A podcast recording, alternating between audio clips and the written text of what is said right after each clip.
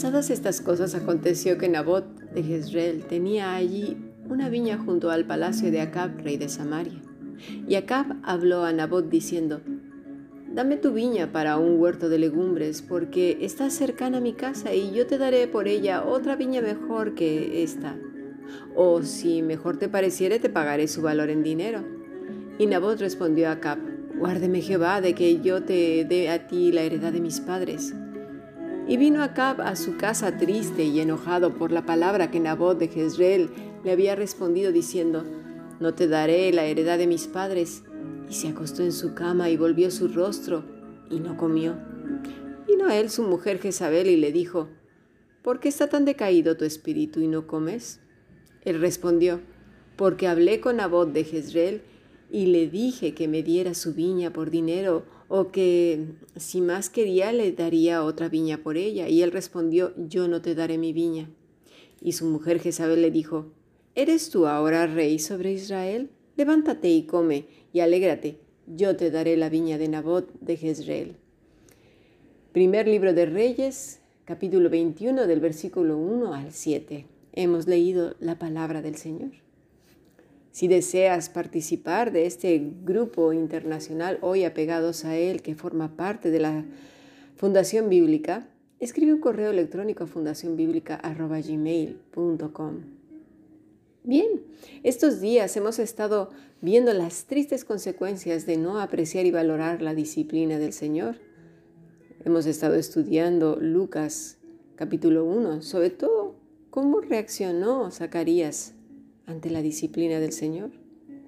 Porque si no lo vemos como una bendición, pues vamos de mal en peor, manipulando a los demás, sintiéndonos víctimas de todo y todos. Y no avanzamos a la madurez en todos los sentidos en la lectura que acabamos de tener, vemos un clásico del victimismo, un hombre que no asume un no por respuesta, que no lo acepta, mejor dicho, que actúa como un niño inmaduro, que no toma soluciones alternativas, que quiere salirse con la suya a pesar de manipular a los demás y llevarlos a tomar decisiones catastróficas, como en el caso de la malvada Jezabel, que no le quita lo, lo perversa que era.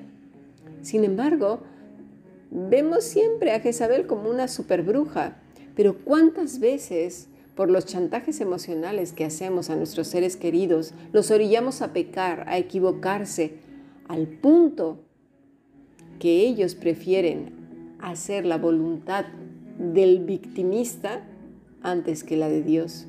Y eso es muy grave, porque eh, nos dicen, ay, es que yo siempre esto, ay, ¿por qué me haces esto? Ay, que no sé qué. Y para complacerlos, para no escucharlos más, preferimos hacer lo que ellos quieren antes que lo que Dios nos ha mandado hacer. Por otro lado, no aceptamos el no de Dios por respuesta. En el caso de Acab, no le pareció la respuesta de, de Nabot, ¿verdad? El hecho de que el Señor esté corrigiendo nuestros impulsos de quererlo todo, de tener en el justo momento en que queremos, en la manera que queremos y con la persona que lo queremos. No hay tiempo de silencio, de espera pasible, meditando en su palabra, sino más bien un llanto nervioso, como el de acá, ¿verdad? Enfadado, resentido, quejas combinadas con, bueno, está bien, sí, como tú quieras. Ay, pero me ha dolido un montón, ¿eh? Bueno, pero yo quiero, ¿verdad? Al momento se pide a los demás que hagan lo que queremos porque lo hacemos llorando como esa vocecita manipuladora, esos ojos caídos, como enfermos, como desmayando, como que me va a dar el tamafat, ¿sí? Bueno, si lo quieres hacer por mí, ¿verdad? Yo pensé que no valía nada y cositas así. Nosotros mismos como padres, cuando les decimos a los hijos, no hagas esto o aquello porque te vas a lastimar o a caer, ¿verdad? Y que los hijos además, R que R con insistir en hacer lo que pasa, pues hay que corregirlos más fuerte, ¿verdad? O hasta que terminan lastimándose. Proverbios 19, 18 dice, corrige a tu hijo mientras hay esperanza, pero no desee tu alma causarle la muerte. ¿Cómo podría nuestro Padre Celestial dar una instrucción a padres terrenales si Él no hace lo mismo. Es ilógico, con lo cual es obvio que pues actúe en consecuencia, ¿verdad? Y además de maneras perfectas. Proverbios 29, 17 también lo vimos esta mañana. Dice, corrige a tu hijo y te dará descanso y dará alegría a tu alma. Pues, ¿qué no hace Dios eso mismo con nosotros? ¿No le damos una alegría? ¿No Zacarías actuó en consecuencia? Mira, el victimismo es una verdadera piedra de tropiezo, ya lo hemos visto. Zacarías seguramente tenía estos mismos pasajes en su mente, en su corazón, y lo estaba aceptando con un corazón humilde, meditando y no quejándose, triste, enfadado. ¿Qué, fruto podría tener eso? Pero el problema o cuál es la raíz del victimismo? Pues un autoconcepto a partir de experiencias en las que una persona se ha sentido vulnerable, dañada y de ahí ha sido eh, entendida como tal. Puede ser la única forma que haya aprendido a validarse a través de ser víctima consigue la atención, el cariño de otros y aprende a culpabilizar a la vida de lo que le ocurre, evitando activamente la responsabilidad sobre sus actos y consecuencias. Eso ya lo, he dicho y lo voy a reiterar. Es importante. Otro factor es la indefensión aprendida ante situaciones vividas en las que la persona puede haber sufrido maltrato o negligencia y que no ha sido afrontadas o superadas, ¿verdad? Cuando la persona no ha podido hacer nada para cambiar la situación, entonces se genera en ella la creencia de que no puede hacer nada, de inutilidad, de incapacidad. Es la indefensión aprendida es incapacitante. Esto sucede mucho con el maltrato infantil y de adulto. Por eso he hablado también de que los niños deben de ser niños. Si, si les enseñamos a estas actitudes de indefensión aprendida, no podrán afrontar la vida de una manera normal, serán infelices. Por favor, padres de familia, déjense de, bueno, asuman que los niños deben de ser niños. Y esto también va para los hombres y mujeres maltratadoras. Cuidado, porque nos estamos volviendo responsables de dos crímenes. Uno, de hacerle daño a otros y dejarlos incapacitados para tomar decisiones. Y la otra, delante de Dios, en cuanto a nosotros mismos y la relación con Él. Cuidado. Este pensamiento, este patrón de pensamiento hace que las personas se sientan continuamente víctimas, no salen ya de ahí, por lo tanto tienen una baja tolerancia a la frustración. Cuando las situaciones de la vida no son satisfactorias para la persona, ¿sí? o en la vida laboral o en la vida cotidiana, estas no pueden ser capaces de afrontar su responsabilidad, admitir sus errores y su responsabilidad para poder cambiarla, sintiéndose víctima continuamente de los demás.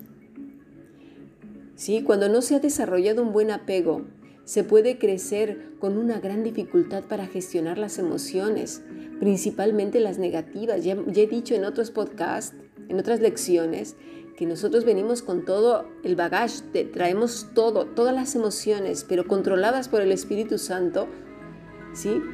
Producen fruto y son positivamente utilizadas.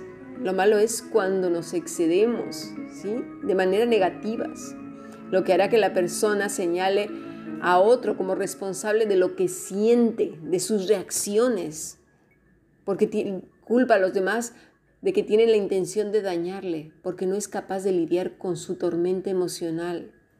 ¿Sí?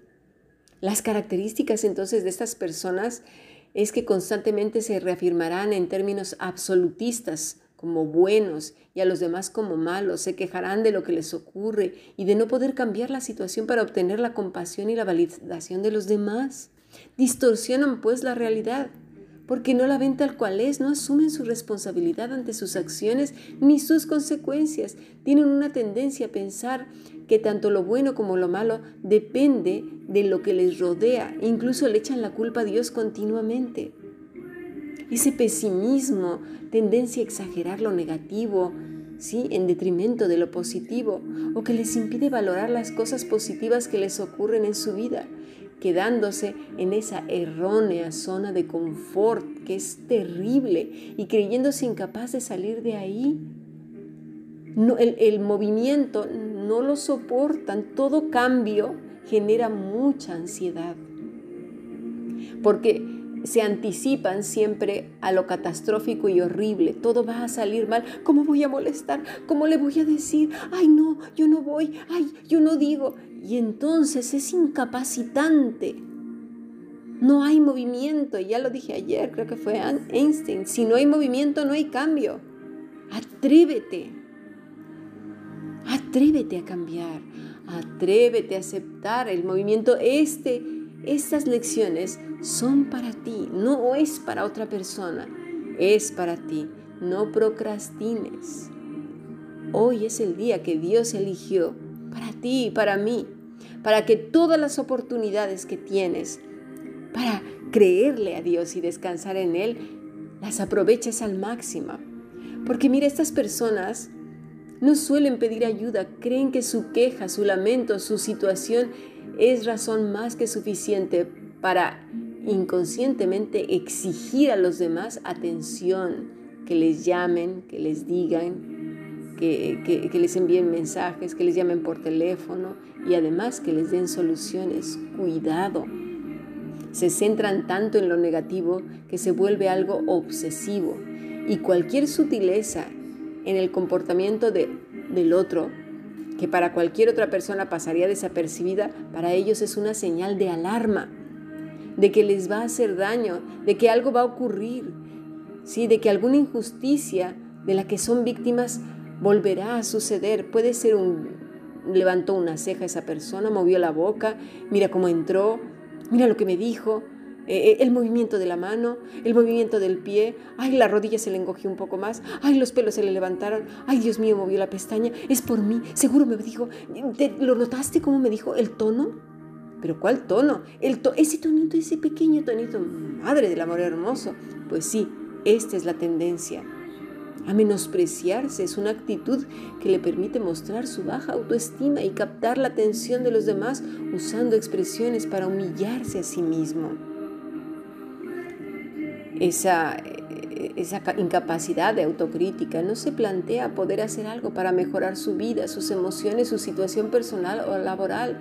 No pueden reflexionar sobre sus actos ni reconocer que puedan haberse equivocado, ni tampoco lo harán si son los demás los que les sugieren algo para mejorar, porque se sentirán inmediatamente atacados diciendo, eso no es cierto. No, no, no, no, no, no, es que el médico me dijo a mí esto. Es que eh, no, no, no, esto es patológico. No, no, no, yo no me lo invento. No, no, no, si el médico me dijo hace dos días, eh, eh, y me lo dijo el médico de, la clínica Mayo y de Houston y del Cambridge y de todo, y a ti te deja como un perfecto inútil.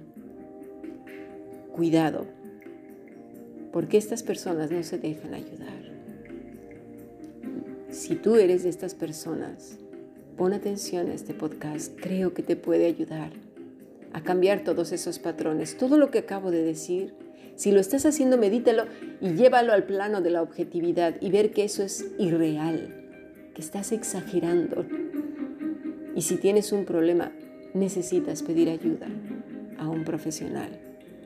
En la iglesia hay gente capacitada muchas veces que ya tiene una carrera, una formación para poder abordar estos temas. Gracias a Dios en mi caso me dio la oportunidad de, de estudiar la salud mental. He tenido el privilegio de poder atender a muchos hermanos y verlos salir adelante. No es malo pedir ayuda ni reconocer que tenemos este problema. Pasemos al siguiente podcast.